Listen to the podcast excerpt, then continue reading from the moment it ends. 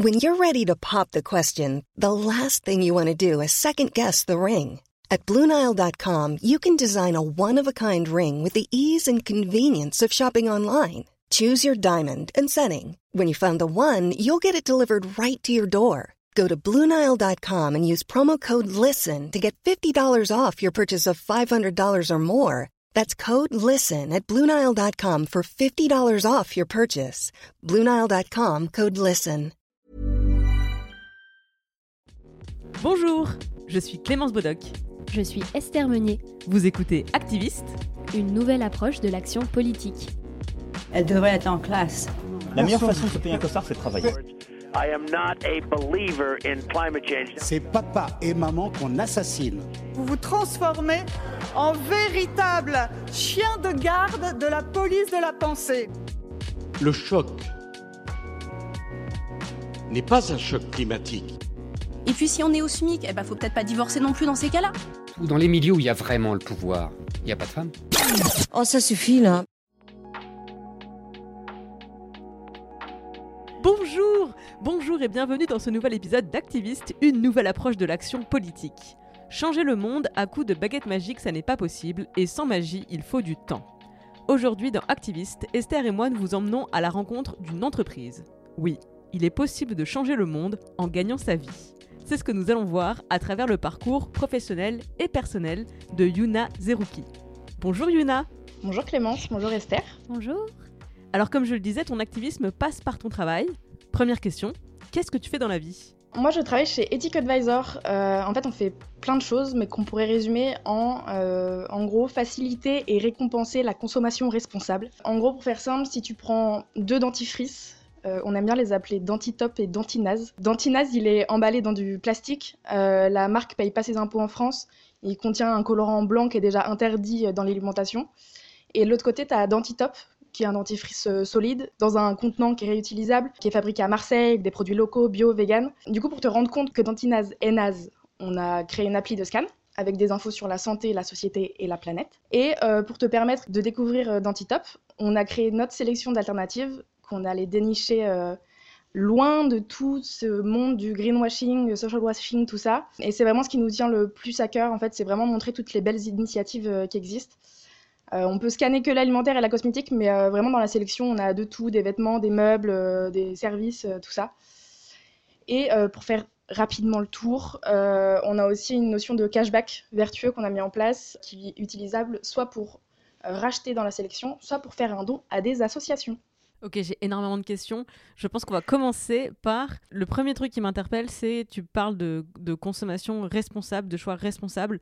Euh, alors, je pense que ben Esther, tu, tu m'arrêtes si tu te désolidarises si besoin, mais j'ai l'impression que toi et moi, on fait partie de ces gens qui réfléchissent beaucoup à nos actes de consommation. A priori, on est sur la même ligne. Et je me heurte assez régulièrement à la question de mais c'est quoi aujourd'hui un choix éthique? Il y a tellement de paramètres à prendre en compte. Euh, rien que ce principe de, scanner des, produits pour savoir, euh, euh, pouvoir avoir une note sur, le, sur, les, sur les produits, il y a beaucoup d'applications qui existent. J'ai arrêté de les utiliser parce que ben, finalement, je ne sais pas quelles sont les données qu'elles prennent en compte pour me dire que tel produit a une note plus verte, l'autre rouge, etc. Donc en vrai, j'aimerais qu'on ait un peu une discussion sur c'est quoi consommer responsable, c'est quoi le type de paramètres que, que dans ton entreprise vous prenez en compte. Et on reviendra après sur l'historique de l'entreprise, puisque je dis ton entreprise, mais c'est pas toi qui l'a créé. C'est ça. Ok. Donc ça, on y reviendra. Mais commençons par cette histoire de consommation responsable. Ça m'intéresse. Tant mieux. euh, en gros, pour revenir déjà rapidement sur la notion de note, effectivement, c'est un truc qui nous tenait à cœur, le fait de effectivement mettre un truc qui est vert, un truc qui est rouge, etc. En fait, nous on a la notion de personnalisation. En gros, la note si tu passes par la, case euh, personnalisation sur l'appli, une note ne sera pas la même pour tous les utilisateurs. En gros, si euh, vegan c'est hyper important pour toi, par contre tu t'en fous qu'il y ait des sucres ajoutés, ou alors que euh, c'est hyper important pour toi que la, boîte paye ses impôts en France, par contre vraiment tu t'en fiches qu'il y ait du plastique, en fait on adapte cette note en fonction des critères que tu as décidé. Donc ça c'est un des premiers points qui est hyper important pour nous. Et après pour revenir sur la consommation responsable en général, moi j'aime bien la résumer en faire en sorte de respecter au maximum toute la chaîne de production du début à la fin pour toutes les parties prenantes. Dans un idéal, hein, on est d'accord. Mais en gros, c'est ça qu'on prend en compte. En gros, que ce soit pour l'écosystème dont on tire les, ressources, les matières premières, pour les personnes qui les extraient, pour les personnes qui transforment, l'impact énergétique à la, création, euh, les personnes qui vont euh, manger, boire, porter, utiliser ce produit, euh, pour les personnes autour, pour l'environnement quand on n'aura plus besoin, etc. Donc vraiment essayer de réfléchir à la globalité de l'impact d'un produit. Mais ça existe du coup aujourd'hui? Des... On peut faire des achats responsables comme ça? C'est une, une, vraie question que je, que je, me pose par rapport au, au fait que ben, dans un système euh, capitaliste, productiviste comme celui dans lequel on vit aujourd'hui, j'ai la sensation que ben, à partir du moment où tu passes par une chaîne de distribution, déjà, tu perds des points. Donc est-ce que ça existe aujourd'hui des, des produits responsables comme tu le décris? Euh, bah oui c'est un gros travail qu'on est en train qu'on qu met en place mais euh, ouais on les cherche en tout cas. Euh, on les cherche on les trouve euh, on a tendance un peu, euh, quand on parle d'étiquette d'Azor, de temps en temps à volontairement se mettre un, une balle dans le pied en disant que, euh, effectivement, parfois le mieux, en fait, c'est de pas acheter les choses. On met vraiment en avant le fait que si tu finis par acheter un produit sur EtiquetAdvisor, en fait, c'est que tu as déjà épuisé le fait de. tu es sûr d'en avoir besoin, tu es sûr que tu peux pas l'acheter, enfin, que tu peux pas le, je sais pas, le choper en friperie. voilà, et par contre, on se dit que quitte à acheter quelque chose, autant que ce soit euh, via une plateforme qui mette en avant des, des, choses, des choses à impact positif. Ouais, ça faisait partie de mes questions. Du coup, vous n'avez pas du tout de seconde main dans ce que vous recommandez? Euh, Si, on a euh, par exemple une, une, plateforme comme euh, AFB, qu'on aime beaucoup, qui propose des produits, enfin des, des, ordinateurs, des téléphones, etc., qui sont reconditionnés. Et ils ont en plus une, une démarche globale hyper importante d'insertion so sociale, etc. C'est pour ça que c'est eux qu'on a choisi de, mettre en avant dans, euh, dans notre sélection. Mais, euh, mais oui, on a aussi la notion de, de, seconde main au maximum. On essaye de, trouver, de trouver un moyen en fait de d'aligner euh, Ethic Advisor et toutes ces plateformes qui existent de seconde main. Sinon, il y a un indice euh, dans la notion de consommation responsable. C'est une consommation dont on prend la responsabilité. Et en gros, pour nous, un truc qui est hyper important aussi, c'est de faire des choix éclairés. On donne un maximum d'infos aux gens. Ça peut d'ailleurs faire un peu peur euh, au début parce qu'on donne vraiment beaucoup d'infos. La personne qui veut passer des heures à trouver des infos sur un label, il les trouvera sur le site. Et en fait, le but, c'est vraiment de dire on arrête de faire des choix dans le vide, on fait des choix, des choix euh, décidés, des choix éclairés vraiment. Et voilà, on sait pourquoi on se dirige vers un produit. Si on décide de se diriger, de continuer d'acheter des choses qui sont un peu moins clean au moins on sait pourquoi et c'est un, choix délibéré, mais on arrête de ne pas être au courant.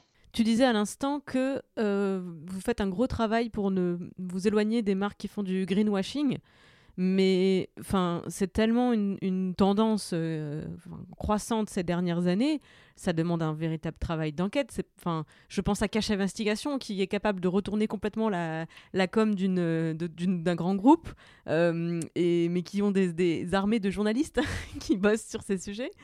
Euh, comment vous faites en fait pour réussir à Comment vous faites pour réussir à, avoir l'assurance que, ok, tel produit, produit dans telles conditions, euh, distribué par telle filière, euh, remplit les qualités éthiques que vous lui donnez euh, comment vous pourrez réussir à savoir que ce n'est pas juste de la communication Parce que juste de la communication, parfois, c'est très très bien fait comme travail de communication? Tout à fait. En fait, il jusqu'ici, la plupart des marques qu'on avait sur dans la sélection, c'était juste un travail de fourmi qui était réalisé euh, principalement par, par Eric. Je reviendrai sur son, profil, mais c'est un des cofondateurs d'EtiquetAdvisor. Et en fait, lui, il, bah, simplement, il va s'asseoir avec les gens de cette marque et il va demander tous les documents nécessaires pour prouver les choses qu'ils ont envie de, de mettre en avant. Et euh, voilà, il y a ce, taf-là vraiment de, de fourmi qui est fait. Et sinon, euh, là, on est en train de, de faire des, des, partenariats en fait, avec des entités extérieures euh, de qualification d'impact. Euh, parce qu'on a, on a aussi conscience du fait que les gens dans ce genre de milieu, ils sont euh, hyper demandeurs de, de neutralité. Et si nous, on dit qu'un produit euh, est éthique, ça peut être euh, perçu comme bah, de toute façon il est sur votre site donc forcément vous allez dire qu'il est éthique. Euh, donc on va passer par des plateformes comme euh, Slow Cosmetic ou euh, Impact qui a plus un, un focus euh, financier, du, une approche plus, plus financière du problème. Mais euh, en gros, on va dire, bah voilà, pour qu'un produit euh, puisse être dans la sélection, il faut qu'il ait au minimum euh, 3 étoiles sur, sur le cosmétique. Et euh, vu que eux, ils ont déjà fait en amont ce travail de fourmi, c'est un gage de, de qualité et de, de neutralité. Tu disais aussi que vous donnez beaucoup d'informations sur les produits et que ça peut faire peur. C'est-à-dire, euh, qu'est-ce que tu veux dire par là? Euh, Comment ça se présente? Quel type d'informations sont, sont, données aux gens? Et pourquoi tu penses que ça peut être un peu euh, rebutoire euh, bah, Par exemple, pour la... en fait, on a plus de 40 critères, enfin plus, 40, plus de 40 labels, en fait, qui sont soit des labels officiels, donc bio, voilà, ou euh, des labels euh, qui n'ont de nom que de labels, mais qui sont, je sais pas, sans plastique ou paye ses impôts en France, etc. Et du coup, nous, pour euh, nos trois blocs de base qui sont vraiment la santé, la société et la planète, euh, à chaque fois, il y a tous ces labels qui sont présentés sur le, sur le produit. Et euh, on va dire, ce produit, il a tel label et il n'a pas aussi tel label. Parce que c'est important que les gens sachent que, ok, ce produit est euh, partiellement produit en France, mais en fait, il aurait été possible qu'il soit aussi produit totalement en France. Donc les gens peuvent euh, se dire que c'est cool que tel produit est un label, mais j'aurais aimé qu'il aille encore plus loin. Et du coup, ça fait beaucoup d'informations, euh, avec parfois des mots un peu barbares, qu'on essaye un maximum de vulgariser, mais c'est énormément de temps et d'investissement, donc pour le, y a pas, tout n'est pas encore parfaitement explicite sur le site.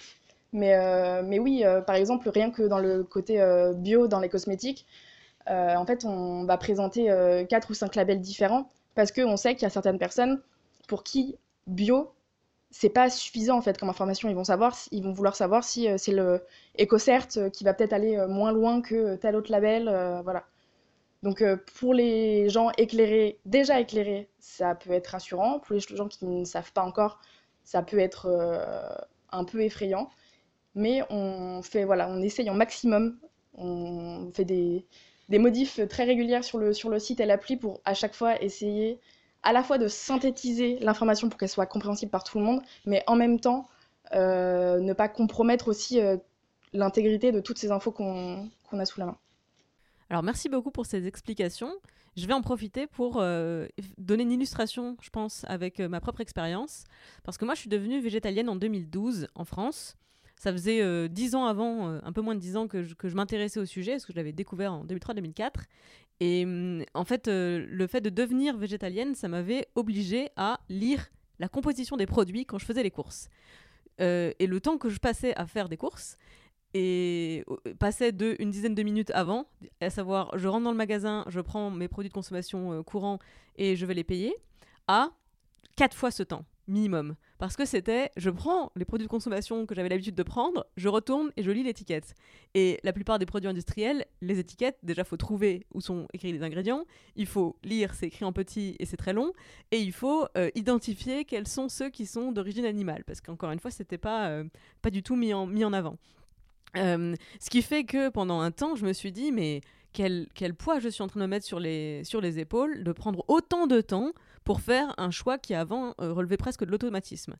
Et ben oui, en réalité, on ne peut pas changer ses habitudes de consommation comme ça, en claquant des doigts du jour au lendemain. Je pense que ça demande du temps, je pense que ça demande un certain investissement, et tant mieux si des applications euh, comme celle que propose Ethic Advisor ou d'autres applications qui fonctionnent sur des principes similaires permettent de simplifier certains travaux de recherche et d'information.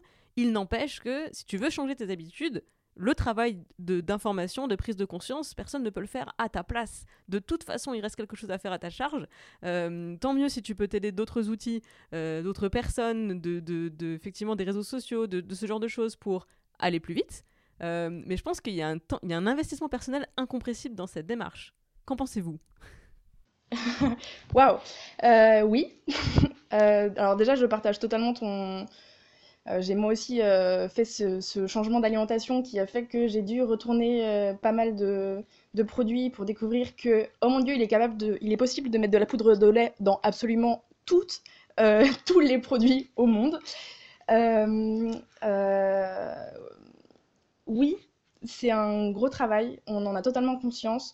on sait aussi que souvent c'est un luxe de, de temps et d'investissement.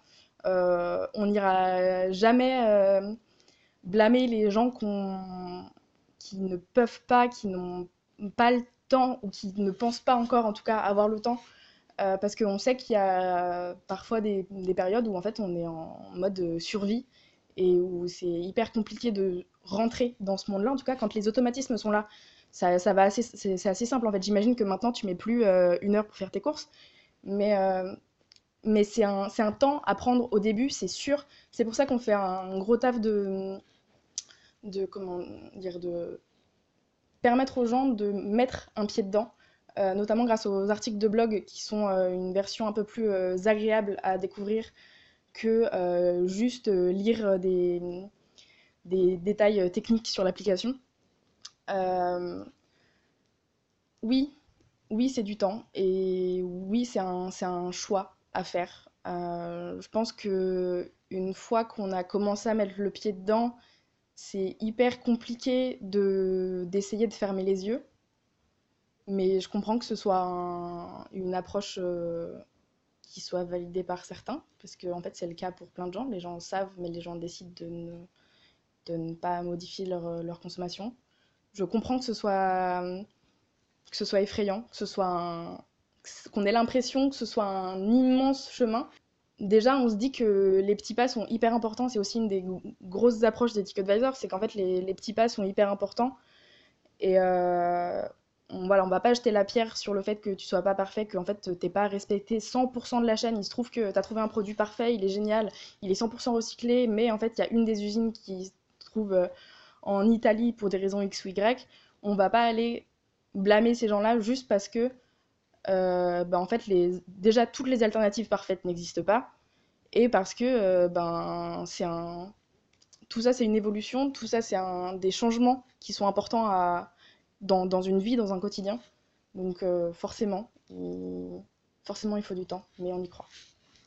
Mais c'est ce que je voulais dire. Enfin, déjà, par rapport au temps, je pense que ça se diminue avec, euh, avec le temps qui passe. On apprend à reconnaître et on connaît en fait les produits qu'on veut consommer et dont on sait qu'ils ne contiennent pas ce qu'on ne veut pas qu'ils contiennent. À en tout cas, ça s'est passé comme ça de mon côté. Et, euh, et je voulais juste dire, sur le site d'Ethic Advisor, il y a justement des catégories où tu peux cocher je veux que ce soit vegan, je veux que ce soit zéro plastique, je veux que ce soit upcycling. Donc ça, en fait, c'est un truc qui peut être aussi économisé. Euh, avec certaines tactiques. Alors, je pense que faire toutes ces courses d'alimentation sur Ethic Advisor, euh, c'est cool en même temps, ça doit demander un peu d'organisation quand même. Mais typiquement, euh, pour un pour un produit euh, de beauté, enfin moi j'en achète tellement jamais, genre si je cherche juste un dentifrice, c'est assez facile d'aller sur le site et de cocher ok je veux un dentifrice vegan et sans plastique pour les personnes qui, qui voudraient ce genre de choses. Et après, de toute façon, je trouve qu'il y a aussi un voilà, une, course au produit parfait, alors que même, par exemple, euh, en seconde main, enfin, moi, ça m'est arrivé de me poser des questions de type est-ce qu'il vaut mieux que j'achète ce, jean dont j'ai besoin parce que mes jeans sont troués en friperie euh, qui est vieux et qui va hum, probablement, euh, alors peut-être pas un jean, c'est peut-être pas le meilleur exemple, mais bref, un vêtement en friperie qui est vieux, qui contient des, fibres synthétiques et qui va en relâcher à chaque lavage, etc., qui est polluant d'une certaine manière, ou que j'en achète un dans une meilleure matière qui sera moins vieux et qui n'aura pas euh, ces choses-là chez une marque plus éthique euh, qui recycle intégralement, etc. Enfin, je pense que de toute façon, il y a toujours des dilemmes comme ça sur lesquels on n'a pas la, on a, bah, pour le coup, on n'a pas suffisamment d'informations euh, pour choisir. Et enfin voilà, je, ne sais pas si ça c'est euh, une chose auquel euh, vous réfléchissez aussi chez Ethic Advisor, mais en tout cas, je pense que déjà votre démarche elle facilite ces choix-là. Ouais, alors pour revenir très rapidement sur effectivement faire toutes ces courses alimentaires sur Ethic Advisor, très gros bordel, je le conseille pas. Par contre, on, justement, on met en avant donc pour s'acheter des petites choses de temps en temps, effectivement c'est pratique. Par contre, pour euh, se faire des, courses du quotidien, euh, on met en, avant notamment euh, Aurora Market par exemple, qui est une plateforme qui propose des produits bio plus accessibles en direct producteur, qui reverse pour chaque abonnement un abonnement à une, à une famille qui n'a pas les moyens de se, le payer. Donc voilà, c'est vraiment dans la globalité. Ça fait partie des, des services dont je parlais notamment en fait, on essaye vraiment d'apporter un maximum de solutions dans tous les cas. Et euh, pour revenir effectivement sur euh, le, produit parfait, euh, c'est vrai que dans plein de cas, ce produit parfait n'existe pas. Et en fait, c'est là où on laisse les gens un peu libres de, de leur libre arbitre, de leur choix. On leur donne juste toutes les infos. On vous dit, voilà, effectivement, si vous achetez tel produit de telle manière, ça aura tel impact positif et négatif. Tel produit, tel impact.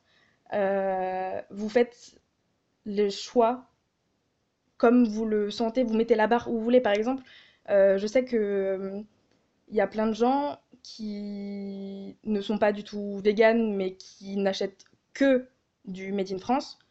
Je sais que moi, ma barre, je le mets au véganisme et que parfois je transige sur le Made in France. Il y a des gens qui ne transigeront jamais sur le Made in France et qui, euh, qui n'ont aucun problème à acheter des choses euh, avec du, du, plastique dedans parce que c'est local, des choses comme ça. Donc c'est vraiment, je pense, quelque chose de très personnel. Euh, une fois qu'on a engrangé un maximum d'infos, après, c'est un, un, un, choix à faire. Et effectivement, des fois, c'est un peu à pile ou face, mais on essaye de faire en sorte que ces choix ils soient les plus, les plus éclairés possibles et donner un maximum d'infos. Alors, je voudrais qu'on revienne un petit peu sur Ethic Advisor, l'entreprise, puisque, comme je le disais, donc c'est pas toi euh, qui l'as fondé, toi tu as rejoint le projet. Est-ce que tu peux du coup nous parler un petit peu de l'historique de cette entreprise, de qui l'a fondée et comment tu as rejoint l'aventure? Yes, euh, ça a été créé en 2018 par Eric euh, Taillard et Adrien Chauve sur une idée originale d'Eric. Mais en fait, ils ne se connaissaient pas à la base. Ils se sont retrouvés sur ce sujet-là, sur ce projet-là, avec l'envie de quelque chose qui ait du sens. C'était pas forcément le cas dans leur vie d'avant. donc il y en a un qui avait un profil plutôt business, l'autre plutôt dev, technique pure. Euh, et en fait, moi, je les ai rejoints euh, quelques jours avant la sortie officielle de la première version du site en septembre 2018. En gros, une fois que le produit existait, il fallait faire en sorte que les gens le sachent. et c'est là que je suis arrivée. Moi, j'ai une casquette plutôt comme, mais au sens très, très, très, très, très large du terme. Euh, parce que comme vous vous en doutez, dans, un, dans une petite boîte avec trois personnes, forcément, on ne peut pas faire un seul métier. Euh, mais voilà, que ça aille de la, de la rédaction d'articles à la gestion des réseaux sociaux, en passant par euh, de euh, l'UX, du design, etc., de la création de visuels, tout ça. voilà, moi je suis arrivée en alternance, en fait, au début. Aujourd'hui, je suis, je suis salariée, mais je, suis en, je suis arrivée en alternance pendant mes études parce que je voulais quelque chose qui ait du sens, comme eux. J'ai toujours voulu ça. J'étais à mon compte avant, j'ai toujours travaillé en, même temps que, mes études et du coup l'année précédente j'étais à mon compte. Euh, toujours pareil dans des, dans des boîtes euh, en rapport avec euh, le bio, le zéro déchet, enfin j'avais vraiment des marques qui étaient déjà engagées. Et j'ai eu le luxe, j'ai toujours eu le luxe d'ailleurs, d'avoir le temps et le choix de choisir comment et avec qui je voulais travailler. Et du coup quand j'ai su que, enfin quand j'ai décidé de faire une alternance, j'ai eu euh, le temps de me dire bon, pour le moment, je postule que à des boîtes qui correspondent à mes valeurs, parce qu'à la base, c'était vraiment pour ça que je voulais faire ce métier. Et euh, j'ai eu la chance de pouvoir finir par choisir euh, Advisor. Et, et, voilà. Et depuis, c'est un peu. même si ce n'est pas moi, je suis pas une des cofondatrices, je suis un peu partie du cœur et c'est un peu mon, mon bébé, un peu comme, comme pour les autres. Je voudrais qu'on revienne un petit peu au, choix de consommation responsable, puisque c'est ça que permet euh, le site et l'application. Je sais que vous avez en ce moment une campagne de crowdfunding. C'est sur KissKissBankBank. Ok. Alors, pourquoi vous passez par une campagne de financement participatif? Pour faire quoi? Euh, alors aujourd'hui, en fait, euh, on a vraiment toujours eu envie d'être un agrégateur de solutions. Donc on a toujours envie d'aller plus loin. Et en fait, euh, c'est une envie qu'on a depuis un moment de lancer ce, qu'on appelle aujourd'hui le projet Impact. C'est ça qui est en cours sur KissKissBankBank. En fait, euh, le principe, c'est permettre aux gens de retrouver les produits qui sont actuellement de notre sélection dans les commerces de proximité. Parce que euh, on sait que c'est plus pratique, parce que ça pollue moins, parce qu'il y a moins de livraison, parce que ça permet de faire vivre les petits commerces aussi, ça permet d'avoir un lien social plus présent. Donc, on veut recenser les points de vente de nos produits actuels, mais aussi découvrir des petites boutiques chouettes, euh, genre des magasins en vrac, euh, des points de vente euh, comme La Ruche qui dit oui, etc. et effectivement, par la même, de toute façon, par la même occasion, faire développer notre, notre notion de cashback, qu'elle soit cumulable et utilisable directement en magasin. Parce qu'actuellement, tout est, tout est sur Internet. Donc, on a vraiment envie de, voilà, de remettre le, le lien social au cœur de, de, nos, de nos valeurs, parce que pour le moment, bah, c'était pas le cas. Et c'était, euh, c'est un truc qui est assez compliqué à faire uniquement euh, via Internet. Donc on s'est dit, bah, on va arrêter d'être sur Internet du coup, et on va être euh, aussi dans la vraie vie. Et pourquoi, ce, pourquoi passer par un crowdfunding? C'est parce qu'en fait, on, c'est un peu l'occasion pour nous, déjà d'être, d'être sûr que ça plaise aux gens. Dire que l'engouement qui est derrière le crowdfunding, en fait, ça nous rassure aussi sur le, cette envie d'aller dans ce, dans ce sens-là. Et en fait, euh, l'argent du, du crowdfunding, euh, ce sera à la fois pour nous permettre de respirer un peu plus euh, pour dans les mois qui viennent et aussi, du coup, permettre de développer cette, cette, approche de, de, recensement et de qualification de tous ces points de vente et de développement technique derrière, etc. Tu as dit plusieurs mots que j'ai pas compris. Je vais commencer par cashback. Yes. Qu'est-ce que c'est? Le cashback, c'est les gens passent, si les gens passent par notre plateforme, pour acheter un des produits de la sélection. Euh, sur certains des produits, on a ce qu'on appelle une notion d'affiliation, où en gros on récupère un petit pourcentage de, l'achat de ces produits. Ça ne coûte pas plus cher aux, gens, c'est juste qu'on récupère une petite, un petit pourcentage. Et du coup, ce pourcentage-là, euh, on, s'en sépare d'une partie pour la redonner à la personne qui vient d'acheter, euh, pour qu'ensuite elle cumule cet argent sur son compte et qu'elle puisse l'utiliser soit pour racheter un produit parmi la sélection, soit pour faire un don à une association. Donc c'est vraiment une recherche de, de cercle vertueux, euh, voilà, et de toujours euh, un peu euh, réinvestir en fait son argent dans, un, dans quelque chose à, impact positif. Mais du coup, moi j'ai une vraie question. Comment est-ce que vous gagnez de l'argent au final? Alors, du coup, il y a, y, cette notion d'affiliation principalement. En fait, voilà, c'est quand les gens passent, les, quand les gens passent par nous, on récupère un, petit pourcentage. Et euh, il y a aussi la notion de qualification des entreprises. Euh, en fait, on demande un, vrai, un, petit montant euh, pour permettre de, qualifier l'entreprise, parce que c'est beaucoup de, temps pour nous. Comme je vous avais dit, en fait, vraiment, il faut qu'on s'installe avec cette personne-là et qu'on discute longtemps, qu'on demande plein de preuves. Et voilà, il y a cette, en fait, il y a une pour les plus euh, LinkedIn d'entre nous, euh, ça va être euh, une, approche B2C, une approche B2B. Tu parlé d'impact positif. J'aimerais qu'on parle un peu de ça parce que dans le capitalisme en général, on parle d'externalités négatives, donc dommages collatéraux, d'effets indésirables. impact positif, qu'est-ce que c'est? Et comment tu mesures un impact positif sur un achat? Alors, je sais que souvent, ouais, on a la notion d'impact négatif et pas d'impact positif. Le fait de parler d'impact positif, c'était vraiment un choix au cœur euh, de la démarche, euh, surtout d'Eric, dès le début. En fait, le but, c'est de mettre en avant tout ce qui est euh, positif dans un produit, mettre en avant les bons sans forcément taper sur les mauvais. il y en a d'autres hein, qui font ça très bien, c'est important que ça existe, c'est juste pas notre approche. Euh, dans, des, exemples très concrets d'impact positif, euh, ça va être au niveau social, par exemple, le fait qu'une entreprise paye ses impôts en France, euh, ça a un impact tangible sur la société. Que des collants soient faits en 100% en nylon recyclé, à partir de collants qui auraient dû aller à la poubelle par une entreprise qui veut. comment dire que qu'une entreprise décide d'implanter ce fameux recyclage des collants en France alors que ça n'existe pas encore. Ça, c'est un, impact concret et tangible positif. Alors effectivement, il y a certaines choses qui vont pouvoir être perçues comme une absence d'impact négatif plus qu'un impact positif, mais c'est vraiment plus une, euh, une approche en fait de la chose qui est pour nous la notion d'impact positif. Est-ce qu'on peut prendre un exemple, euh, un exemple de, de produit ou d'entreprise euh, auxquels les gens pensent pas forcément quand euh, ils, réfléchissent à l'éthique des produits? Je prends un contre-exemple du coup. Euh, aujourd'hui, quand on parle d'alimentation, tout le monde voit ce que c'est qu'un choix d'alimentation responsable. Après, selon toute une diversité de critères, effectivement, local, de saison, produit en France, végétarien, vegan, enfin, il y a toute une, une série de critères. Je pense que chacun peut se représenter ce que ce que c'est que de faire un, choix plus ou moins éthique, plus ou moins responsable par rapport à son propre euh, sa propre échelle de valeur et euh, celle de la, de la société dans laquelle on, dans laquelle on est. Est-ce qu'il y a d'autres produits auxquels tu penses, auxquels, euh, que, vous référencez sur Advisor, et euh, auxquels les gens ne, pensent pas forcément, ne se disent pas, euh, tiens, il y a une notion aussi d'éthique ou de choix responsable sur ce type de produit? Bah en fait, nous vraiment on propose des choses. Effectivement, on a l'alimentation qui est au cœur, mais je te dis, on, va vraiment vers la notion de, de, soins et beauté, de mode, de service, de maison, petite enfance. Enfin, on a vraiment de, de loisirs aussi avec la high-tech. Je vous parlais notamment d'AFB.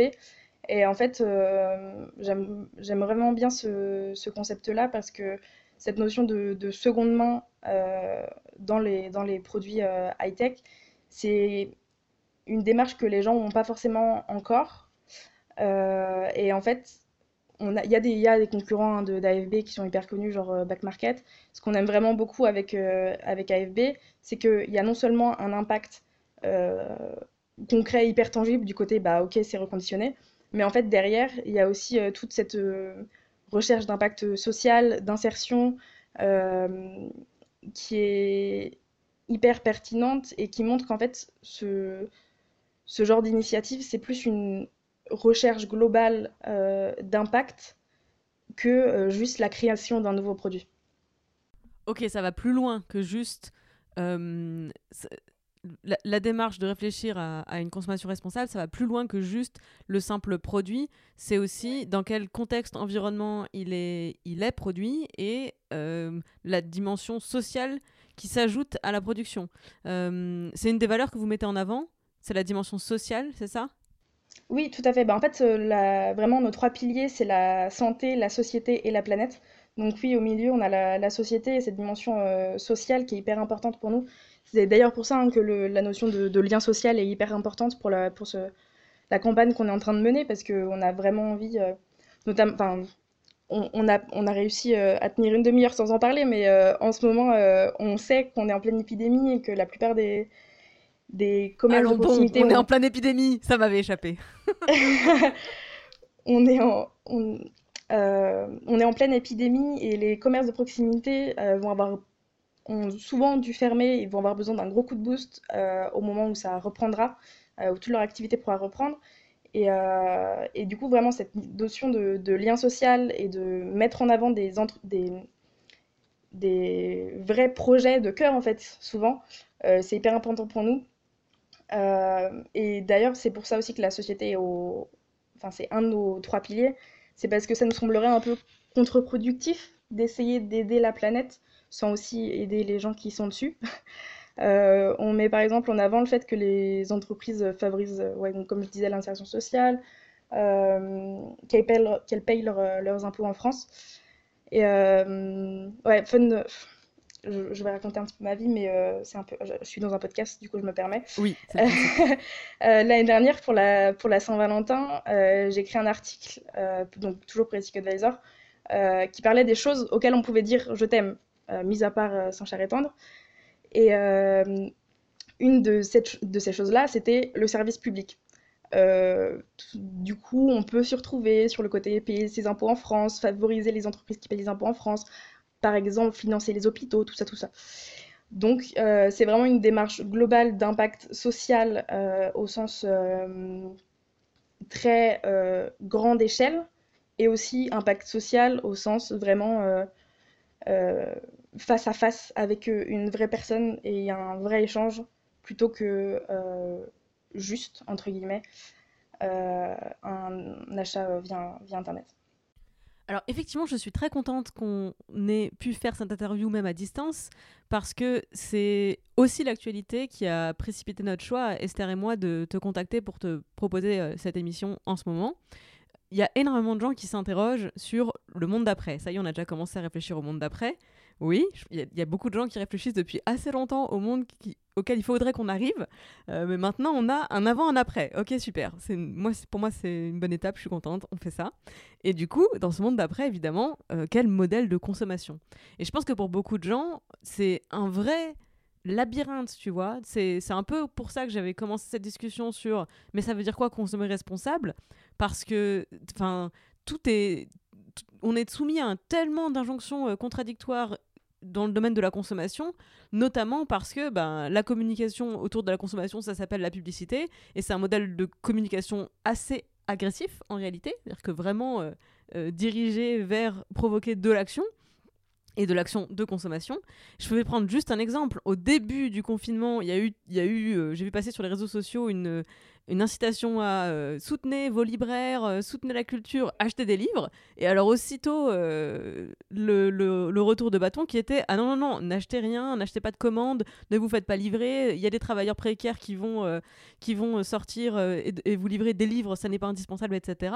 Et ça, c'est une, très bonne illustration du paradoxe dans lequel on est en permanence. La crise du coronavirus met un coup de projecteur dessus, à savoir ok, je veux aider des libraires indépendants, je vais commander des livres. Attention, en faisant ça, je mets des travailleurs précaires en danger, enfin littéralement en danger de contracter une maladie euh, dont ils risquent d'être très malades, voire carrément de mourir. Et en, en réalité, ce, paradoxe, cette, cette, situation assez impossible, on, on est dedans tous les jours mais on s'en rend pas compte. Mais, mais en réalité, dans ma vie de tous les jours, quand je commande en ligne un t-shirt euh, fabriqué dans une marque de fast fashion qui a été cousu au Bangladesh euh, par des travailleuses euh, extrêmement précaires également, je je me rends pas compte que je fais exactement le même choix de consommation qui était décrié il y a deux semaines en France. En fait, je voudrais qu'on réussisse à inspirer les gens qui nous écoutent à réfléchir à leur choix de consommation, à réfléchir à comment s'informer pour faire de meilleurs choix de consommation, euh, à réfléchir à ça veut dire quoi un meilleur choix de consommation, parce que c'est loin d'être évident, on vient de le dire, et absolument sortir de, cette, de ce contexte d'injonction paradoxale, sortir aussi d'une espèce de pression à la morale, parce que ça c'est quelque chose que je supporte euh, assez mal. Hein, euh, je le disais plus tôt, mais moi donc ça fait assez longtemps que je suis végétalienne et que j'ai un mode de vie qui, qui tend vers le véganisme. Hein, euh, mais en réalité, c'est une lutte de tous les instants. Et cette année, euh, je suis tombée dans la précarité. Mon véganisme en a pris un coup, forcément. Parce que quand je regarde, avant, je pouvais effectivement substituer des produits de consommation courante par leur version végane qui coûtait quatre fois plus cher, mais je pouvais me le permettre. Franchement, quand tu commences à compter le moindre euro, Enfin, je fais plus ça en réalité. Donc, euh, et, je vais prendre un exemple concret. Bon, je mange toujours pas de viande parce que de toute façon, ça c'est cher. Mais par exemple, le pesto. le pesto vegan, euh, acheté en magasin bio, machin, etc. Entre 4,50€ et 6,50€ euh, le pot. Le pesto, je vais citer Barilla parce que je les aime beaucoup. Ils ont fait une version vegan. Euh, mais Barilla, c'est les seuls à avoir fait une version vegan euh, dans, leur, dans leur gamme euh, généraliste, là. Le, leur pesto à eux, il est euh, à moins de 3 euros.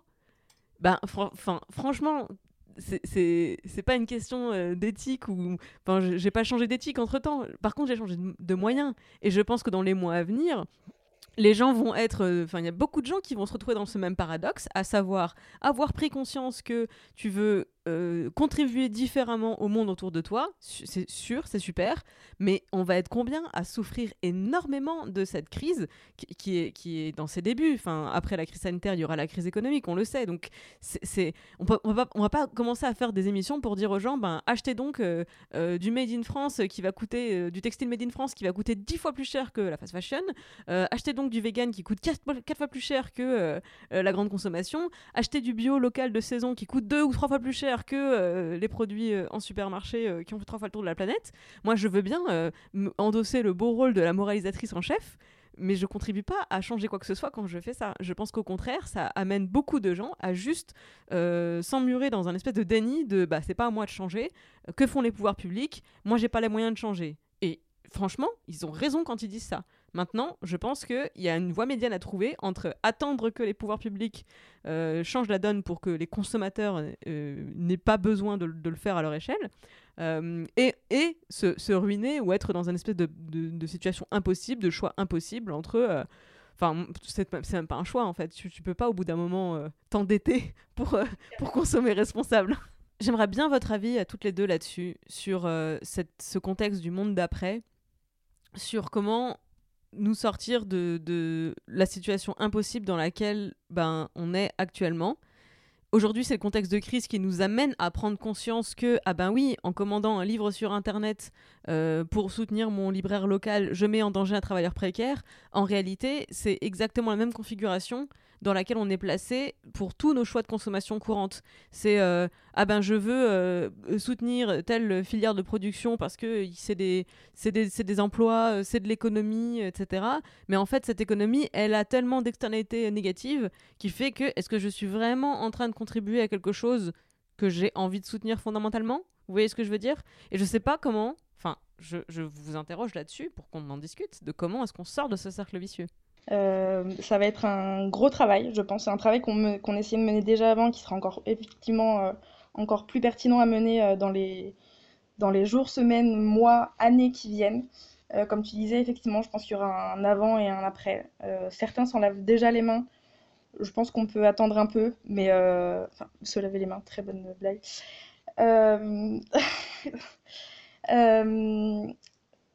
tu parlais de, l'impact économique de la chose. Euh, je suis totalement d'accord avec le fait qu'effectivement, il y ait certains, aspects, certaines choses euh, qui, pour certains ménages, c'était déjà pas le cas avant et ce sera encore moins le cas après, qui n'ont pas forcément les, moyens de s'offrir euh, un, un, un, une crème de jour à, à, 20 euros, qui sera déjà moins cher que les trucs de, de grandes marques qu'on trouve en grande surface, mais qui seront euh, quand même plus chers que les choses qu'on peut trouver à, à, moindre prix à côté. Donc c'est pour ça aussi qu'on essaye de faire un, taf de euh, donner des infos sur des produits qui sont aussi euh, plus, on va dire, de la vie quotidienne. Oui, l'impact euh, économique dans, certains foyers sera forcément important. c'est pour ça qu'on a envie de mettre en avant des alternatives qui soient trouvables en, potentiellement en grande surface aussi, ou, dans, ou près de chez soi, parce que forcément on n'a pas tous les, le, budget pour s'offrir certains, certains de ces, produits. Euh, ils seront, ils feront pas forcément partie de la sélection, mais on vous donnera des infos qui vous permettront de, déjà de dire que si vous avez déterminé que vous vouliez arrêter, euh, sais pas, tout ce qui n'était pas made in France, euh, que le reste c'est un peu moins important, dans ce cas-là, on, vous dit quand même ce qui existe. Ce sera pas forcément euh, quelque chose d'incroyable sous tous les angles, mais ça aura le mérite d'exister. Euh, et ça permettra aussi d'avoir cet impact-là qui sera en fait le plus positif possible dans les mesures et dans les capacités qui sont les, qui sont les vôtres. Pour ma part, j'ai pas l'impression qu'on va avoir vraiment un changement net entre le avant et le après. Euh, je pense que c'est c'est joli hein, de, de, penser tout ça et tout, et j'ai vraiment envie d'y croire, mais j'ai quand même l'impression que c'est aussi un truc qui est très présent dans une certaine bulle filtrée, mais pas forcément pour tout le monde. Euh, dans tous les milieux sociaux, euh, dans, dans, toutes les sphères politiques. Je pense qu'il y en a qui espèrent faire redémarrer la machine bien comme avant ensuite. Euh, et en tout cas, là où je pense qu'il pourrait y avoir potentiellement euh, du changement qui sera. Enfin, je vois difficilement comment il pourrait être euh, brutal et du jour au lendemain, hein, mais, mais je, je pense qu'il peut y avoir une démarche de retour vers justement les métiers fondamentaux. Enfin, je sais pas pour vous, mais j'ai l'impression que un des, l'un des gros trucs que cette crise a visibiliser pour moi c'est vraiment tous ces bullshit jobs où en fait il y a rien à foutre ou euh, en tout cas c'est pas foncièrement essentiel à la survie de la société et contrairement à plein d'autres métiers qu'on ne considérait pas avant, qu'on sous-estimait avant et qui apparaissent euh, maintenant très clairement comme étant indispensables, etc. Donc je, pense qu'il va que l'un des aspects qui peut changer, c'est un retour vers des métiers euh, plus utiles. Et euh, pour moi, ça va avec l'idée d'une consommation ou d'une production euh, à impact potentiellement moins négatif. parce que, si on revient, alors je vais prendre un, exemple très cliché, mais pour vous donner l'idée globale, si on revient à par exemple des personnes euh, qui vont vouloir euh, devenir maraîchers pour, euh, pour produire vraiment de la nourriture dans le respect au maximum de l'environnement, c'est Enfin, on va être dans une consommation moins intensive, mais on va quand même avoir besoin potentiellement de plus de gens pour produire du coup cette nourriture-là. Et ça peut être ces gens-là qui se sont rendus compte qu'ils ont plus envie d'être dans un bureau à enchaîner des réunions toute la journée pour décider de quelle couleur doit être le fond de telle affiche. Excellent exemple. je, je, prends cet exemple parce que j'en ai dans mon entourage euh, qui ont ces réflexions-là en ce moment, tu vois, et, et, voilà, mais euh, ça peut être de plein d'autres manières différentes. Et, mais voilà, j'ai du mal à, avoir un changement radical, mais je pense que ça peut être sur des petites choses comme ça qui, au fur et à mesure, peuvent euh, entraîner. Effectivement, je pense pas non plus qu'on va avoir un changement radical du jour au lendemain, mais comme d'habitude, je pense que c'est nous qui devons aller au-devant de, ces changements, de les provoquer. En ce qui me concerne, c'est vrai que je faisais pas trop attention à l'aspect est-ce que l'entreprise paye ses impôts en France? Et je suis traumatisée par euh, le manque de financement de l'hôpital public. Donc je vais faire deux changements drastiques dans ma vie. C'est que je vais euh, soutenir mais vraiment soutenir les entreprises, les artistes qui payent leurs impôts en France, et pas ceux qui font de l'évasion fiscale pour ensuite venir faire euh, des grands appels aux dons euh, pour financer l'hôpital public. Alors là, vraiment, le niveau de foutage de gueule est trop élevé pour moi. Visé. Alors vraiment, vraiment, vraiment, là, je, je vais pas citer de nom parce que je... Mais vous savez, enfin, googlez. Mais vraiment, il y en a qui ont la mémoire trop courte, donc ça m'agace. Et le mot est faible. Donc d'une part, je, je, vais soutenir les gens qui euh, contribuent à, à l'effort national, hein, comme euh, tous, toutes celles ceux qui payent des impôts, il n'y a pas de raison. Et, en politique, je vais être beaucoup, beaucoup plus vigilante à toute la période de discussion autour du budget. Comme ça a l'air d'être des discussions techniques euh, et c'est assez... Euh, c'est assez rebutant comme ça de premier abord, alors que c'est effectivement des, des, des, discussions qui sont essentielles parce que c'est à ce moment-là qu'on prend les décisions de où va l'argent Et j'avoue que j'ai beaucoup fait confiance à euh, nos décideurs politiques des gouvernements et couleurs politiques successives parce que c'est assez constant finalement. Les, choix budgétaires, ils sont souvent faits à la marge. Hein euh, on débloque un budget pour créer un ministère des droits des femmes ou bien euh, on l'enlève pour le mettre ailleurs. Ça, c'est une décision qui se voit, mais en réalité, c'est quelques centaines de millions d'euros. C'est pas beaucoup dans le budget de l'État. Mais je m'étais jamais imaginé que depuis toutes ces années, il y avait un processus comme ça de, sous-financement de l'hôpital public. Et quand je vois aujourd'hui, comme tout le monde, hein, quand je découvre euh, nos, personnels soignants, euh, j'étais loin d'imaginer que les infirmières étaient aussi mal payées, euh, que le, matériel était géré de telle façon que, ben, au bout de trois jours, ça y est, ils sont en rupture de stock. Enfin, en plus, on n'est pas sur des dizaines de milliers de personnes qui arrivent du jour au lendemain dans les hôpitaux. C'est évidemment un afflux qui est plus important que d'habitude, mais c'est des centaines par jour, c'est des milliers à certains endroits où il y a des fortes concentrations de population. Enfin bref, c'est pas comme s'il y avait eu euh, un tremblement de terre et puis d'un coup, euh, 10 000 personnes arrivent aux urgences. Donc ça me, ça me, vraiment, ça, ça m'a traumatisé. Donc euh, je, vais, je vais être hyper attentive, oh là là L'année prochaine, le live tweet de discussion budgétaire. Mais alors là, je vais faire attention où va l'argent? Parce que franchement, où est passé l'argent des hôpitaux, quoi? C'est vrai que regarder, euh, regarder les, les, budgets et euh, en fait, juste à regarder où on décide de débloquer des fonds et d'en couper, euh, ça devrait limite être le premier truc qu'on regarde en fait quand on fait un, un choix politique, puisque tout, malheureusement, tout réside un peu là-dedans, dans les fonds qu'on se permet d'allouer aux, aux, différentes priorités. Et effectivement, je pense que il y a un truc qui, tourne effectivement beaucoup sur la, manière dont on, traite notamment le, personnel soignant et toutes les personnes qui sont en train de, bosser aujourd'hui pour faire en sorte que les trucs essentiels continuent de tourner. Euh, on se rend compte petit temps qu'ils euh, sont extrêmement mal payés, mais qu'en plus, euh, on est plutôt de très mauvais élèves de ce côté-là en, en, Europe, en France. on a tendance à oublier ça. Donc, donc ouais, peut-être que ça permettra aux, aux gens de se rendre compte que la notion de budget est hyper importante. C'est une prise de conscience que j'ai moi aussi en ce moment. Hein. J'avoue que je m'étais jamais plus que ça penché sur le sujet. Et ça peut aussi être l'occasion euh, de montrer un truc qui m'a vachement marqué et qui ressort un peu tous les ans, tous les deux ans. C'est la différence entre les millions et les milliards. Euh, en fait, il y a une nouvelle vidéo qui a tourné euh, récemment avec la notion de. Enfin, le mec présentait les, les centaines de milliers, les millions et les milliards avec des grains de riz. Et euh, tu as aussi ce genre de, de, parallèle qui est fait avec les, secondes, les minutes et les, années carrément, entre les millions et les milliards. Pour nous, petites gens, ça fait un peu... Enfin, on voit ça comme des, juste des gros chiffres. Et en fait, quand tu entends plusieurs millions qui sont, euh, qui sont débloqués, ça te semble énorme. Et en fait, quand tu t'entends qu'il y a des milliards d'évasion fiscale, tu dis oui, bon, bah, c'est aussi un gros chiffre. Alors qu'en fait, ce sont des chiffres qui n'ont rien, rien à voir entre eux et qui sont vachement plus importants, enfin, vraiment, vraiment plus importants en termes de, milliards. Et je pense que plein de gens se rendent vraiment pas compte. Effectivement.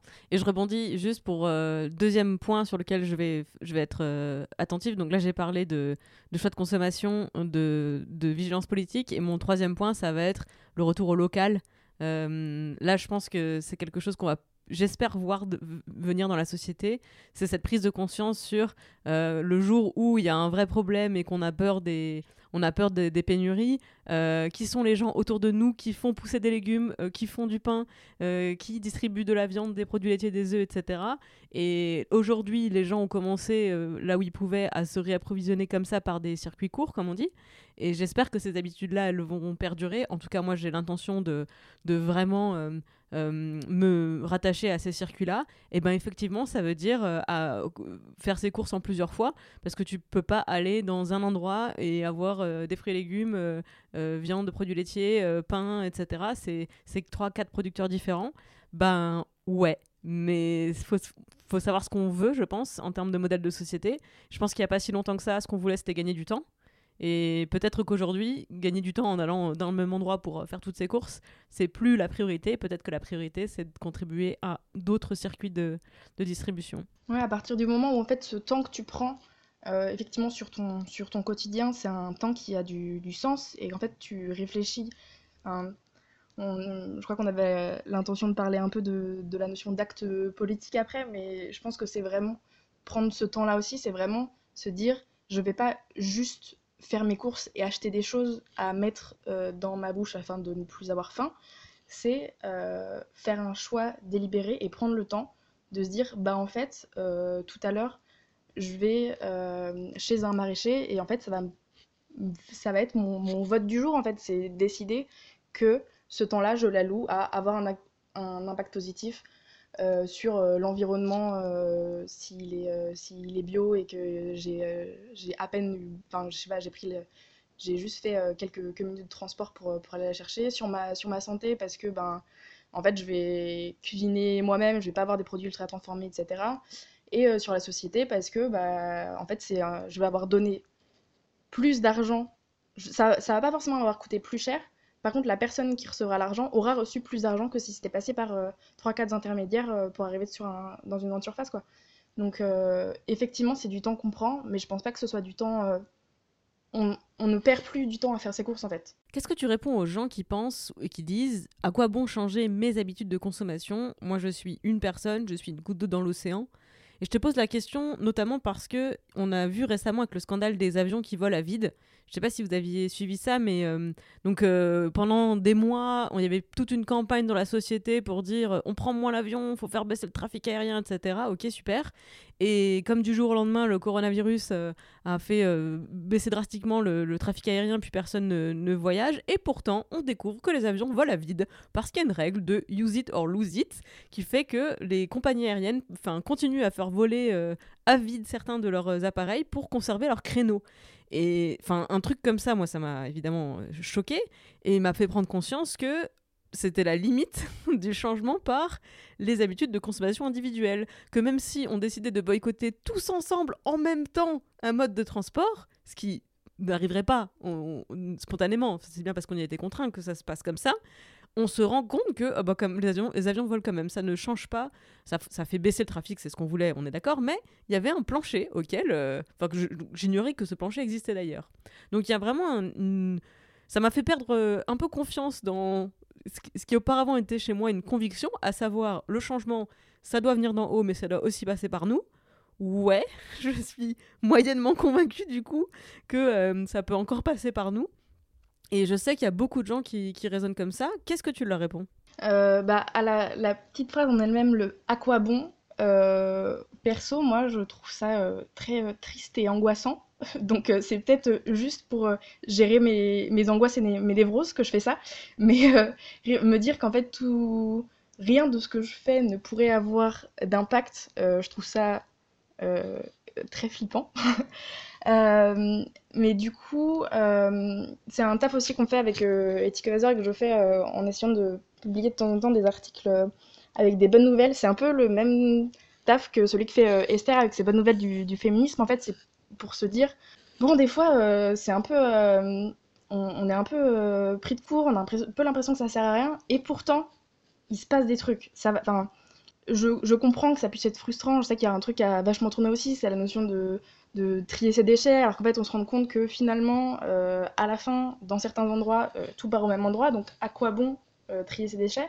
Ce que j'ai envie de, de répondre à ce genre de, réflexion, c'est si parfois on a l'impression que ce qu'on fait ne compte pas, on peut aussi se dire que si on le faisait pas, ce serait encore pire.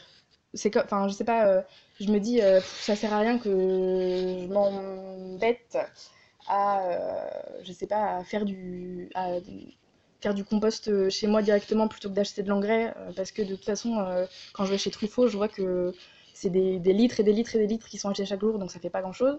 Sauf que je me dis, oui, mais sauf que si en fait, moi, j'avais pas fait mon compost et que j'achetais du terreau, ça ferait 10 litres de plus qu'aurait été acheté. Et dans ce cas-là, j'aurais eu un impact clairement positif, enfin clairement et de manière tangible, plus négatif que si je l'avais pas fait. Du coup, je me dis, voilà, c'est en gros, si on le faisait pas, ce serait encore pire. Donc, euh, autant le faire. Ok, bah merci beaucoup Yuna pour cette présentation de Ethic Advisor. Je vais évidemment mettre dans les notes du podcast euh, les liens pour aller sur le site, pour télécharger l'application, euh, pour toutes celles et ceux qui veulent en savoir plus. Et alors vous avez, aussi un compte Instagram, je je me trompe pas? Tout à fait. Voilà, donc euh, toutes les occasions sont euh, bonnes pour pouvoir vous poser des questions, interagir avec vous. Euh, mais j'aimerais qu'on parle un petit peu de toi maintenant, plus sur ton parcours personnel. Est-ce que tu peux nous parler de ta première indignation? Oui, en fait, j'ai vraiment passé. j'ai appris à 24 heures que j'allais faire cette interview. J'ai vraiment passé les 24 dernières heures à essayer de trouver une réponse à cette question. Ça a fait remuer pas mal de trucs, mais une des choses qui m'a qui peut paraître anecdotique, mais qui m'a vachement marqué, euh, c'était au, au, collège en cours d'anglais. On m'a demandé de faire une phrase euh, où on parlait des araignées et il fallait que je, en gros, je voulais dire que les araignées euh, mordaient, car les araignées mordent. et je l'ai dit en anglais et la prof m'a reprise en me disant non, on ne dit pas bite, on dit sting. Donc on ne dit pas mordre, on dit piquer. Et euh, du coup, j'ai. Bah, en fait, madame, euh, non. Euh, les... Une araignée, en fait, ça a plusieurs. Enfin, ça a des. Je sais pas si on appelle ça des mandibules, mais voilà, en gros, j'avais essayé tant bien que mal d'expliquer le fait qu'une araignée, ça... ça mordait et que ça piquait pas. elle n'a rien voulu savoir. Elle m'a dit que j'avais mal répondu à la question, que je m'étais trompée de verbe. Et on est passé à autre chose. Euh, et je pense que j'ai passé ces 15 euh, dernières années à ronger mon frein euh, sur cette envie de dire. Enfin, en fait, je me suis rendu compte que des fois on a raison et pourtant on ne gagne pas. Je pense que l'indignation, elle est venue surtout du fait que j'avais des arguments, j'étais capable d'expliquer ce que, ce que j'avais en tête et ce qui était une réalité biologique. Même pas, c'était pas un avis, c'était un fait. Et euh, parce que, argument d'autorité, parce que euh, on n'avait pas le temps, parce que je sais pas, on m'a présenté comme quelqu'un qui avait faux et qui s'était trompé. Et je pense que ça m'a un peu suivi pendant euh, tout le reste de ma, de ma scolarité et de ma construction, qui en fait, je me suis rendu compte que. Enfin, mon indignation vraiment venait du fait qu'il ne suffisait pas d'avoir raison. Et c'est assez perturbant quand on s'en rend compte. Alors là, c'était avec un, un petit exemple euh, à la con euh, en, cours, mais c'est un truc qu'on voit, qu'on voit assez bien euh, au quotidien aussi. Et, voilà, c'est vraiment le, la première chose qui m'est, venue en tête en, en réfléchissant à ça. Et à quel moment est-ce que tu t'es rendu compte qu'en défendant des idées, tu pouvais pas faire l'unanimité et tu l'as géré comment? J'ai essayé de trouver un moment précis, j'en ai pas trouvé, mais je pense que c'est une construction de toutes ces fois où j'ai compris qu'en fait certaines personnes n'avaient juste rien à faire de ces choses qui me semblaient euh, des luttes de base. Euh, en fait, c'est me rendre compte que euh, des choses qui m'animent moi et qui sont des choses pour moi qui, m'animent au quotidien de manière normale, en permanence, de manière sous-jacente, un peu implicite, de, qui, que je traîne un peu en permanence avec moi, en fait, il y a juste certaines personnes qui n'en ont rien à faire. Ce, le, je sais pas, le, que ce soit du, du féminisme, de l'écologie, du véganisme, il y a juste. En fait, je me suis juste confrontée non pas à des gens qui étaient pas d'accord avec moi, parce que ça, c'est assez. C'est plus simple à gérer, parce qu'en fait, c'est juste des gens avec qui, du coup, j'ai des discussions. Euh, le truc qui a été un peu plus difficile à, essayer de, de, prendre en compte, c'est le fait que vraiment, il y a des gens qui s'en foutent. Et ça me. Pour une personne qui est hyper euh, animée par ce genre de choses, ça peut sembler improbable, et pourtant ça existe. Et du coup, honnêtement, j'apprends encore à essayer de gérer ça autrement que par la colère, car euh, spoiler alerte, ça ne fonctionne pas.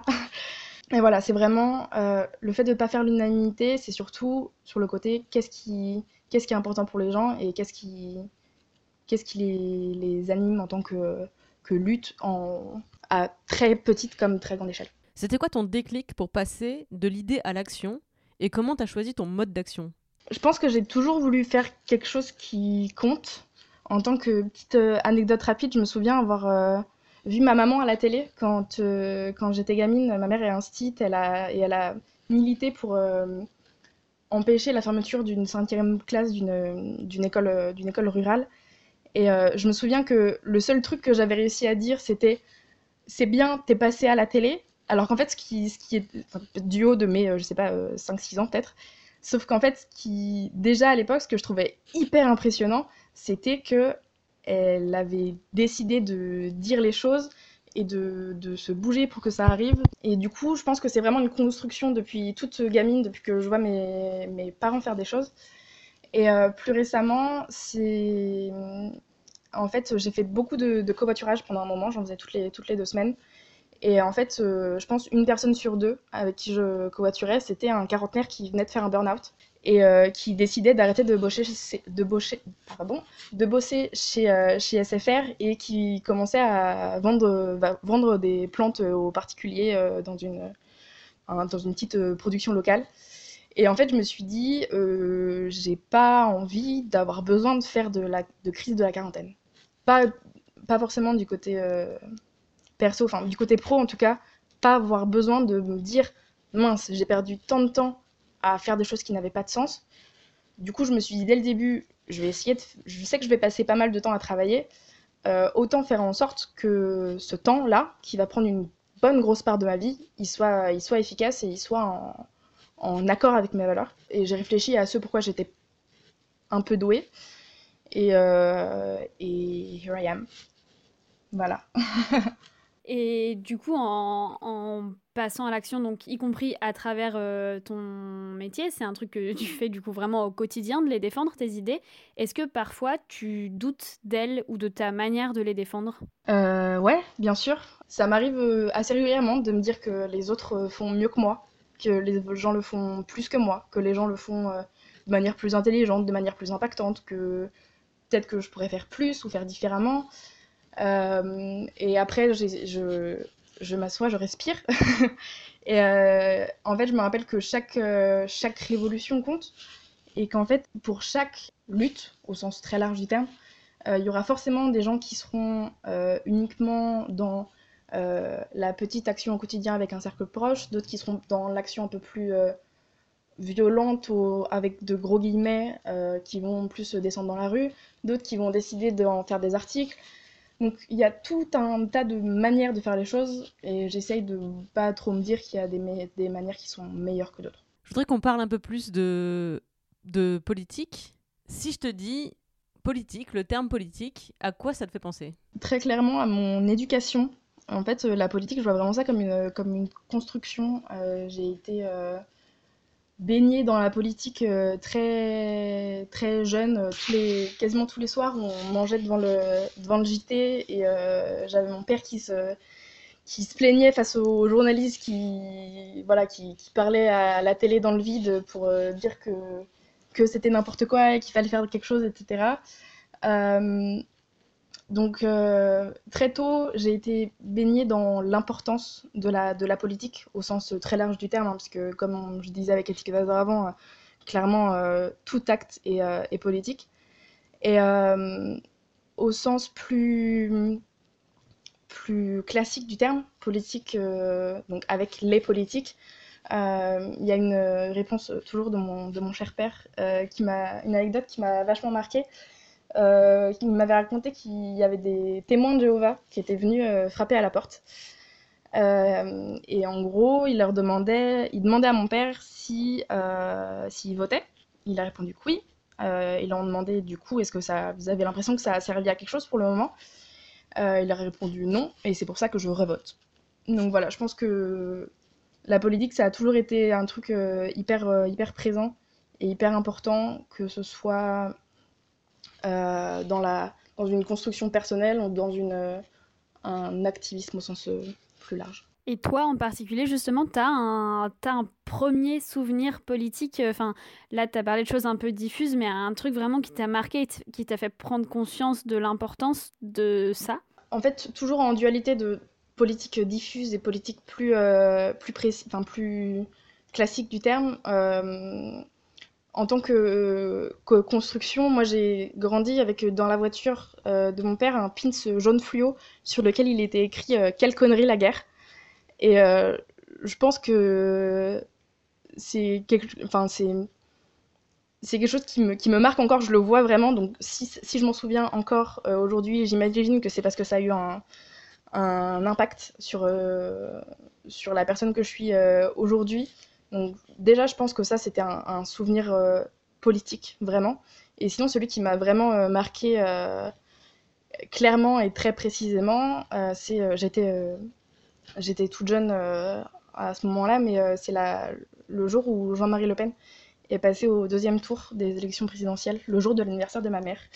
je me souviens qu'on était, enfin j'étais, j'étais petite, on était autour d'une table et en train de passer normalement un bon moment. Euh, pour fêter un anniversaire. Et il se trouve qu'en fait, je me souviens juste d'un état un peu de, sidération, de confusion. Et le lendemain, de d'énormément de gens dans les rues. Et euh, voilà, pour un souvenir plus, plus précis, c'est je pense que si je remonte dans le, dans le, dans le passé, c'est un souvenir très précis euh, de souvenir de politique. J'avais pas du tout anticipé quand on a préparé ce questionnaire avec Esther que je pense que toute une génération a été énormément marquée par ce jour-là. Et je pense que pour beaucoup de gens, le premier souvenir politique, c'est celui-là. Euh, moi, j'étais dans la rue, parce que moi, j'avais déjà 16 ans à l'époque. Donc, je faisais partie des gens qui étaient dans la rue. Yuna, on vit une époque formidable. Non, je déconne.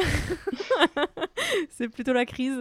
Euh, comment ce, ce, présent si étrange, je parle du confinement bien sûr, de la crise du coronavirus pour les gens qui écouteraient éventuellement ce podcast depuis une dimension parallèle ou un futur très lointain, est-ce que ce, présent si étrange influence ta vision de l'avenir euh, bah, Très honnêtement, euh, tout le temps que je ne passe pas à gérer le, crowdfunding qu'on a en ce moment, euh, j'essaye de le passer à, faire un petit focus développement personnel, histoire de pas, de pas juste ouvrir la fenêtre et crier très fort, ou me rouler en boule dans un coin au choix. Euh, mais du coup, ouais, en fait, je suis partagée entre euh, les choses que j'ai envie de brûler quand j'ouvre Twitter, pardon, Twitter euh, trop longtemps et cet immense espoir d'après avec bah, en fait clairement si je bossais pas pour Ethic Advisor j'aurais peut-être pas cette, cette vision là mais en fait quand je quand je vois toutes les choses qui sont en train de se, se faire et qui sont encore en, hyper d'actualité euh, en ce moment, mais qui seront encore plus d'actualité à la sortie du confinement, euh, je me dis qu'il y a moyen de faire quelque chose en fait. Euh, c'était déjà prévu. Je pense que dans tous les cas, il allait se passer quelque chose, et je pense que ça va, j'espère en tout cas, que ça va être accéléré par tout ça. Et pour la petite anecdote, quand j'ai pris mes notes, j'ai pris mes notes pour répondre à cette question dans la nuit, euh, et, j'ai noté, j'espère surtout qu'on va se bouger le cul bientôt. Voilà. Alors justement, euh, pour se bouger le cul, euh, toi quand tu as commencé à te bouger le cul, est-ce qu'il y a un truc avec le recul où tu te dis ah putain ça si je l'avais su plus tôt j'aurais gagné du temps? Ce que j'aurais aimé savoir, en fait ça va tourner pas mal autour du travail parce que même si je, je me considère comme euh, activiste au quotidien, c'est surtout via mon, travail que je peux avoir un, impact. Et euh, c'est surtout, euh, j'aurais aimé savoir dès le début que j'allais pas être efficace tout le temps et que c'était pas grave. Et euh, du, tout, du coup, tout le temps que j'ai passé à ruminer le fait que j'étais pas en train d'être assez efficace, que j'étais pas en train. En fait, tout le temps que j'ai passé à m'en vouloir de pas être en train de faire un truc, j'aurais pu le passer à juste me dire c'est pas grave et à m'enrichir d'autres choses pour nourrir toutes mes, mes connaissances, toutes mes, toutes mes relations et pour pouvoir revenir encore plus forte quand j'étais en train de faire des choses que j'appelle efficaces, dans le sens euh, euh, travail avec un impact euh, sur le monde et pas juste sur moi-même. Bah, effectivement, il y, a plein de manières d'avoir un impact et parfois il faut commencer par soi. Toi, justement, dans les trucs qui t'ont nourri, est-ce qu'il y a un livre que tu aimerais relire, redécouvrir pour la première fois? Et donc tu peux conseiller aux auditeurs et aux auditrices de ce podcast euh, oui, il est assez connu, mais euh, moi j'ai vachement été touchée par la trilogie des fourmis de Bernard Weber. Euh, en fait, je l'ai lu. Enfin, ceux qui me connaissent le sauront, car je me suis carrément fait, tatouer une, fourmi sur le bras. Mais en fait, je l'ai lu quand j'étais, gamine, et je l'ai relu en tant que jeune adulte, donc il y a quelques années. Et je me suis rendu compte que le fait de l'avoir lu quand j'étais gamine avait façonné la manière dont je voyais les choses aujourd'hui. Du coup, j'aimerais bien recommencer cette expérience euh, d'oublier le fait de l'avoir lu et euh, avoir un œil euh, neuf sur tout ça. Et pour terminer, j'aimerais te demander qu'est-ce que tu répondrais à quelqu'un qui te dit Désolé, j'ai pas le courage de me lancer là-dedans? Je comprends. en fait, je comprends que ça puisse être un peu overwhelming. je vais faire ma, ma, connasse de bilingue, mais je trouve pas, j'ai jamais trouvé de, de, vrais mots aussi puissants en français. En fait, c'est vraiment je comprends que ça puisse être beaucoup, euh, que ça puisse être trop, et euh, sauf que je pense que ce qui amène cette vision de la, chose, c'est en fait une mauvaise définition de se lancer là-dedans. Parce qu'en fait, euh, ça peut vouloir dire plein de choses. je comprends que ça puisse être compliqué de se dire bon, je monte sur une estrade et, et je commence à faire la, la révolution. Euh, sauf que il y a plein d'autres choses à faire. Euh, et en fait, euh, se lancer là-dedans, ça peut juste être aussi une attitude qu'on choisit d'avoir au quotidien. moi, je, ma, bio, Instagram, Twitter, tout ce que vous voulez, c'est vegano, gaucho, écolo, féministe. c'est quelque chose que je traîne au quotidien et qui en fait est juste diffus autour de moi, mis à part ce, que, je fais quand, je travaille. Du coup, voilà, j'estime que j'ai autant un impact quand euh, j'écris des, gros articles de fond sur Advisor que quand en fait euh, euh, je parle de temps en temps de véganisme ou de végétarisme à des, à des proches et qu'en fait ils m'envoient une photo de, falafel tout content une semaine après en me disant bon on a fait végé aujourd'hui c'était trop bon on va réessayer voilà donc je pense que se lancer là-dedans ça peut aussi être, être juste ça et si l'envie de faire quelque chose de, de plus, de plus concret, c'est une vraie envie. Je pense que c'est, ça peut être une réflexion, demander ce pourquoi on est doué et ou ce qu'on aime faire et euh, s'en servir un maximum pour essayer d'avoir un impact, que ce soit euh, bien écrire, bien parler, bien dessiner, euh, savoir construire un truc, savoir avoir un talent d'orateur quelconque. Voilà, dans tous les cas, il y a moyen de faire quelque chose. Eh ben, merci beaucoup Yuna pour avoir répondu à l'interview des activistes. Merci de nous avoir présenté le projet Ethic Advisor qui a donc en ce moment une campagne de crowdfunding. On va bien évidemment mettre le lien dans la bio pour toutes celles et ceux qui seraient intéressés pour en savoir plus. Merci beaucoup Esther. Merci à toi aussi Clémence. Abonnez-vous à la, de, à la chaîne de Esther Reporter, c'est vachement bien. En plus, elle publie des bonnes nouvelles du féminisme de temps en temps, ça fait toujours plaisir. Et oui, y compris en temps de coronavirus, figurez-vous. Vous, même si elles sont moins faciles à trouver. Merci beaucoup. Bonne journée. Je suis pas sûre de garder un bonne journée, mais si ça va échapper. Alors attention, maintenant, personne ne fait de bêtises en appuyant sur pause. Oui.